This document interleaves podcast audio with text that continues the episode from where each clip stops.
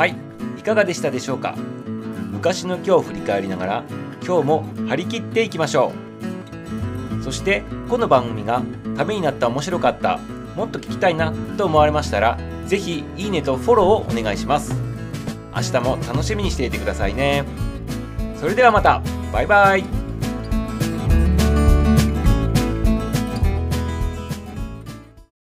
日は何の日？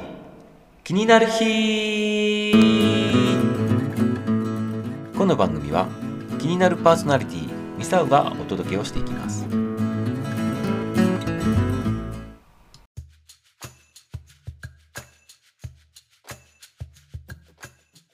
2021年5月2日昔の今日は何の日だったんでしょう？今日は緑茶の日です。日本茶業中央会が制定した日になります。今日はこの緑茶の日立春から数えて88日目の同様にも出てくるね88夜ですけどこのお茶と88夜のね関係とそしてお茶そのものの歴史についてのご紹介をしていきたいなというふうに思っています今回ウェブサイト天気 .jp さんの記事の方をね、引用してね、お話を進めていきたいなというふうに思っています。まず、茶摘みの歌詞にある88夜って何なのかというところからね、始めたいと思います。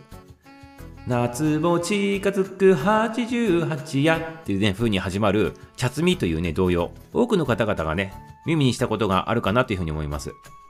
この童謡の中で歌われている88夜っていうのは、立春から数えて88日目のね、日のことをね、こう言うわけなんですね。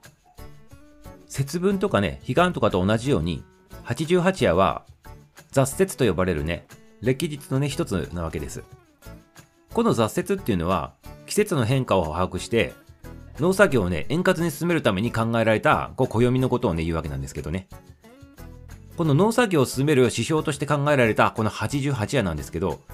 この時期の気候を表す言葉として、88夜の別れ霜というものもあります。これは、立夏。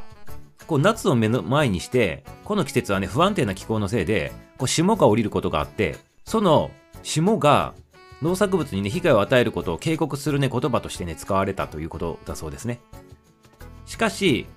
88夜、この5月2日あたりが過ぎれば、本格的にね、農作業が開始ということで、この88夜っていうのが、農業が始まる合図のようなね、そういった日だったわけなんですね。それで、同様にも出てくる、夏も近づく88夜っていう風な歌もできたということになっています。そして、この88夜に収穫される新茶っていうのが、昔から縁起物とされているわけなんですね。昔は初物とか旬のものを食べると縁起が良いという風にされていたので、この言葉の中には繁栄とか発展とかっていうことを意味する末広がりのね、8っていうのが2つ含まれているわけですね。88で8が2つあるということなわけです。そのためか、この新茶っていうのは不良長寿とか無病息災の縁起物としてもこう扱われていたようですね。そして緑茶は渋みの元となるカテキンがすごく少なくて、甘み成分であるね、テアニンっていう成分が多く含まれているそうです。そしてこのテアニンの中には集中力アップとかね、リラックス作用などのね、効果があるそうで、この時期、ちょうどね、暑さがね、増してきた時に、リラックスして集中力もアップするということでね、重宝されていたそうですね。新茶特有のね、この爽やかな香りで癒されながら、今年度の発展を祈ってみてはどうでしょうかね。そして、お茶そのものの歴史についてなんですけど、これはね、お茶の歴史も古くてね、紀元前2700年頃にね、中国でね、こう発見されたのではないかというふうに言われています。日本にやってきたのは、遣唐使の時代ですね。その遣唐使の留学僧とかがこう持ち帰ってきたというふうに言われています。はじめは、この貴族とかね、僧侶などのね、上流階級しかね、こう飲めなかったと言われています。そしてこのお茶がね、一般の人がようやく普通に飲めるようになったのは、江戸時代に入ってからのことだそうですね。ただし、上流階級の人が口にしていたのは、こう抹茶だったっていうことなわけです。で、一般の人は何を飲んでたかって言ったら、直接ね、お茶の葉っぱをね、こう入れて、お湯に入れてね、それを飲んでいたということなわけです。そして、これも面白い話なんですけど、最初の頃に飲んでいたお茶っていうのはね、色がね、茶色だったわけなんですね。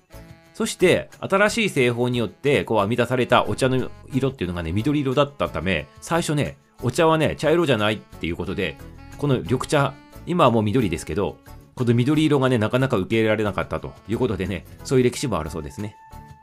ということで、そういったお茶一つとっても、様々なね、歴史とね、エピソードがあるんだなということになりますね。ということでね、今日は、この季節の変わり目、88夜にちなんで、緑茶をね、ぜひね、口にされてね、今年度のね、本格的なスタートを切ってみてはいかがでしょうか。ということで今日は緑茶の日でした。